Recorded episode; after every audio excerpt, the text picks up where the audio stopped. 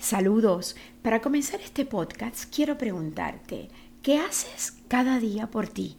¿Qué haces para cuidarte, consentirte y para lograr una mejor calidad de vida? Pareciera que es una tarea casi olvidada y si es así, pues es hora de retomarla. Hablaremos de esto con la doctora Erika Pavón, una psicoterapeuta más que reconocida y bueno, también es la autora del libro Detente ¿Cómo va tu vida? Y sí, la idea es detenernos tantito y preguntarnos cómo va nuestra vida. Quiero empezar con algo que dice el libro, dice respira, de hecho lo dice en la portada, respira, reconócete y sé libre. ¿Qué mensaje quiere, eh, quieres dar con esto, con esta afirmación? La intención de ese libro es de esos momentos que muchas veces te puedes levantar y decir, me siento muy triste, me siento agotado, pero no sé por qué. O sea, sí puede ser que tengas ideas más o menos, ah, porque el trabajo, porque esto, pero realmente ya intenté hacer esto, ya no sé hacia dónde dirigirme. Esos momentos de desesperación muchas veces es la intención de que llega este libro a decirte, detente y respira, reconócete y vamos a ver cómo está tu vida, ¿no? Entonces es empezar a ver como nuestras áreas de vida, uno por uno, bueno, las más importantes aquí que pude rescatar en este libro, y hacer incluso como una psicoterapia. ¿Uno consigo mismo o con un psicoterapeuta? Eh, lo ideal sería con un psicoterapeuta, pero aquí es como empezar a abrir ese panorama que se podría ver en terapia. No necesariamente, porque eso sí es cierto, nunca va a ser igual un libro que si hay una intervención con una persona, pero el libro sí te abre el panorama para empezar a generar conciencia. Doctora Erika, hay una frase en rojo, bueno, hay varias, que a mí me gusta justo porque te marcan lo que sí o sí tienes que leer. Pero hay una parte donde dice, es necesario que admitas que nada es indispensable y que eres el responsable de las grandes decisiones para hacer maravillosos cambios en tu vida. O sea, no de las grandes decisiones de tu vida, sino de las grandes decisiones para hacer maravillosos cambios en tu vida. Aquí, ¿cuál es el mensaje? Porque muchas veces estamos esperando que llegue esa persona a salvarnos, ¿no? La pareja o la pareja o el amigo o el del trabajo. Entonces, ¿por qué no me salvaste? Pero si yo estaba ahí o el amigo, ¿por qué no me defendiste? O la pareja, ¿y qué hiciste, no? O sea, cuando tenga este pareja, cuando me case voy a ser feliz o cuando tenga un hijo voy a ser feliz. Entonces, le estamos depositando a la otra persona esa parte del rescate, cuando nosotros, de nosotros depende encontrar ese rescate en uno mismo, cambiar ese panorama. De nosotros depende si estoy en un lugar y me pasa una situación y me puedo ir a lo caótico, a lo dañino, o puedo transformar y decir, de esta situación, ¿qué estoy aprendiendo? ¿Qué me está dejando? En lugar de decir, ¿por qué me pasa? ¿Para qué me pasó esto?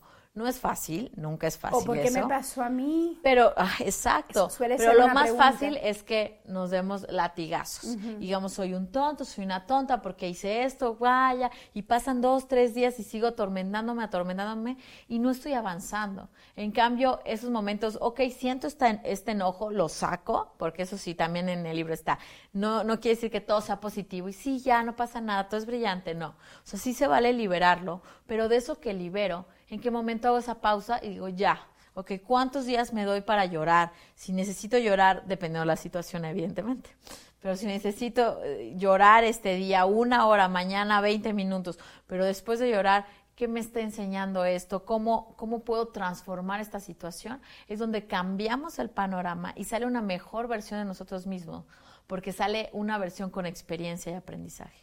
Los pongo muchas veces a escribir porque cuando escribimos no es lo mismo solamente teclear o pensarlo y decir, ah, pues ya está, a escribir y sentirlo. O sea, si yo empiezo a escribir que me siento mal, enseguida esto nos lleva a nuestro corazón, a nuestra mente, si quieres algo más. Pero ¿qué pasa cuando estoy liberando las cosas que necesito darme cuenta? Una es la de escribir, ¿no? Y ahí hay muchos ejercicios que te pueden decir cómo, otras formas, incluso hay, hay un ejercicio que les pongo del espejo, para verse a uno mismo. Otra forma que incluso lo sabe mucha gente, que hasta hacer ejercicio, caminar, hablarlo, compartirlo con los seres más cercanos. Eh, no es que, es que me siento muy mal y no tengo a nadie. Entonces, ¿qué otras, qué recursos tengo para empezar a liberar esto, ya sea con ayuda de un especialista o yo mismo empezar a identificar cuáles son los puntos que me están dañando? Una pregunta en particular, porque hay un tema ahí que me gustó mucho y es el tema del autosabotaje. Hay muchas personas que conozco que todo el tiempo se están autosaboteando. ¿Qué mensaje les deja? Yo creo que casi todos nos autosaboteamos en algún momento, porque son esos miedos contenidos. Todos, el miedo no es tan malo. Quiero explicar un poquito para ir a con ver, el A ver, ¿por qué no es tan malo? Porque si no tuviéramos miedo, nos lanzamos y nos atropellan, ¿no? Entonces, hay veces que ese miedo, porque no me pase algo, hace que nosotros seamos más precavidos en muchas cosas pero el miedo, cuando no nos permite avanzar en una situación, es, cuando empiezan a aparecer los bloqueos. Entonces, el autosabotaje muchas veces es más fácil autosabotearnos de una situación y así no nos lleva a esa zona de riesgo, ¿no? Cuando yo digo voy a emprender en esto, y, eh, lo más fácil es decir, ¿sabes qué? No voy a poder porque seguro nadie me va a comprar, porque no es un buen elemento, ¿quién va a confiar en mí? Entonces esta parte del autosaboteo Hay que, que me voy diciendo, me voy bloqueando, pero es lo más fácil y me quedo en una zona de confort y no me permito salir a mi zona de riesgo. Cuando yo me libero de mi autosabotaje, salgo a mi zona de riesgo y puedo descubrir de mí lo que soy capaz. Puedo descubrir muchos talentos, puedo descubrir muchas herramientas y sobre todo la fuerza que muchas veces no medimos y no sabemos y no somos conscientes de lo que podemos lograr en nuestra vida. Y es cuando damos nuestra mejor versión Exacto, de uno. totalmente. Y nos puede pasar constantemente, incluso en el trabajo. Es más, hasta en cosas que ya sabemos. Entro a una junta, puede ser y de repente yo ya, yo ya leí, ya sé lo que voy a hablar, pero en ese miedo, en ese bloqueo, en ese autosabotaje, no, quizás no me van a creer y empiezo a hablar, titubear, empiezo a decir otras cosas. El miedo a ser juzgados. Exacto. Entonces, en esta parte quizás de un miedo a ser juzgado, yo me autosaboto a decir, no soy capaz, y ya lo sé, soy consciente de que si me sacan de la junta puede ser que diga el tema exactamente, pero dentro de la junta, como yo no estoy confiando en mí, me autosaboteo y no me permito ser quien soy. No me permito verme, qué, puedo, qué es lo que puedo lograr. Y hay otra parte del autosabotaje que es la necesidad de mantener el control siempre de las cosas. ¿Cómo puedo soltar esa necesidad? Creemos nosotros que lo que la felicidad es el control, ¿no? Yo controlo si mi hija hace esto y esto, aquí la tengo. Entonces ya siento paz, pero la realidad es que no es peor, porque como aquí la tengo, mi paz es, es instantánea y dura muy poquito porque constantemente voy a voltear por si se me escapa. Entonces la paz no es paz, porque estoy más nerviosa de que se pueda escapar a que yo la deje libre y confíe en, en dónde está, dónde se encuentra, ahí sí yo tengo paz. Estoy soltando para recibir esa paz interna. En todos los casos, en relaciones de, familia, de pareja, en amistades. O sea, cuando yo decido soltar, libero responsabilidades que nos vamos creando uno mismo, que muchas veces nadie nos las da. Nosotros nos ponemos esa responsabilidad o incluso eh, nosotros nos amarramos a la otra persona o a las otras cosas. Y yo les pongo ejercicios fáciles como la mano, ¿no? Veces les he dicho, a ver, escribe en tu mano, dentro de tu mano, qué es lo que está bajo tu, bajo tu responsabilidad. Entonces, levantarme temprano, ser cordial con las personas, eh, leer, hacer esto, esto y esto. ¿Qué es lo que no está afuera de tus manos? Eh, la lluvia, el tráfico, que se porten mal conmigo, que sean groseros, esto y esto. Entonces, cuando tú ves así, constantemente estamos haciendo así, queremos agarrar todo. Pero cada situación que pase, yo les digo, observa de nuevo y piensa tu mano imaginaria de esta situación, que sí está en tus manos y que no. Y en ese momento nos quitamos un saco encima. Justo a propósito de lo que usted está hablando, ¿cómo hacerme responsable de mis miedos? ¿Qué técnicas existen? Hay múltiples técnicas y dependiendo del miedo que esté ocurriendo. Eh, un ejemplo, vamos a poner, el, miedo, ah, hace rato decíamos, ¿no? A ser juzgado. Aquí nos vamos un poquito más a fondo, y eso lo uso muchas veces en psicoterapia, pero en el libro nos dice cosas más emergentes. Pero es, ¿desde cuándo aprendiste a ser juzgado? Desde niño, ¿qué es lo que te decían? ¿Cómo has aprendido a avanzar? O ante los juicios que has tenido, ¿cómo has salido adelante? Es bueno reconocer cuando hemos tenido experiencias pasadas que no nos llevan a un buen camino, que es ahí donde aparece el miedo.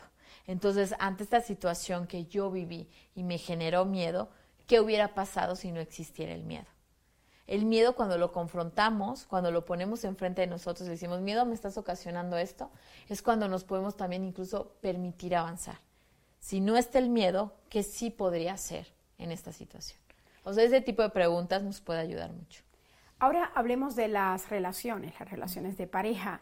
¿Cuándo una relación deja de tener sentido y por qué aún sigo ahí, aunque sé que debo cortar esa relación, debo irme? A veces por migajas se quedan, ¿no? Por los miedos, los apegos. Hay diferentes tipos de apego, pero ¿qué tal si tengo un apego ansioso y con miedo al abandono?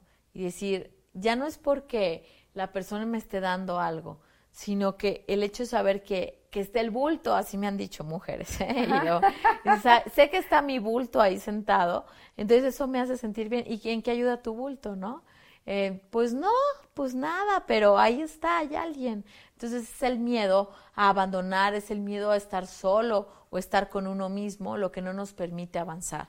Eh, en el caso ahorita que tú decías de las relaciones, podemos tener, si estamos pasando por un apego ansioso, que a pesar del daño de lo que me ha ocurrido, está en una relación muy tóxica con un círculo vicioso donde estoy regresando a lo mismo, también hay que identificar qué patrones estoy repitiendo. Si quizás mi mamá pasó por esto, yo estoy acostumbrada a este tipo de hombres, o estoy hablando mucho de la mujer, pero puede ser al revés. El caso de los hombres, yo estoy acostumbrada a, tener ese tipo de autoridad en una mujer y estoy buscando ese tipo de mujer, pero ese tipo de mujer me lastima demasiado.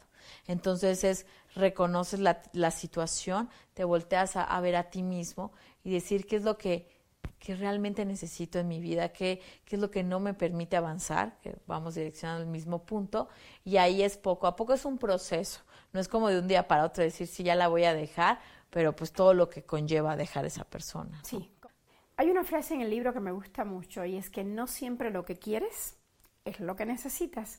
¿Pudiera ser esto una guía para las personas que tienen una relación tóxica o en general para buscar eh, la pareja?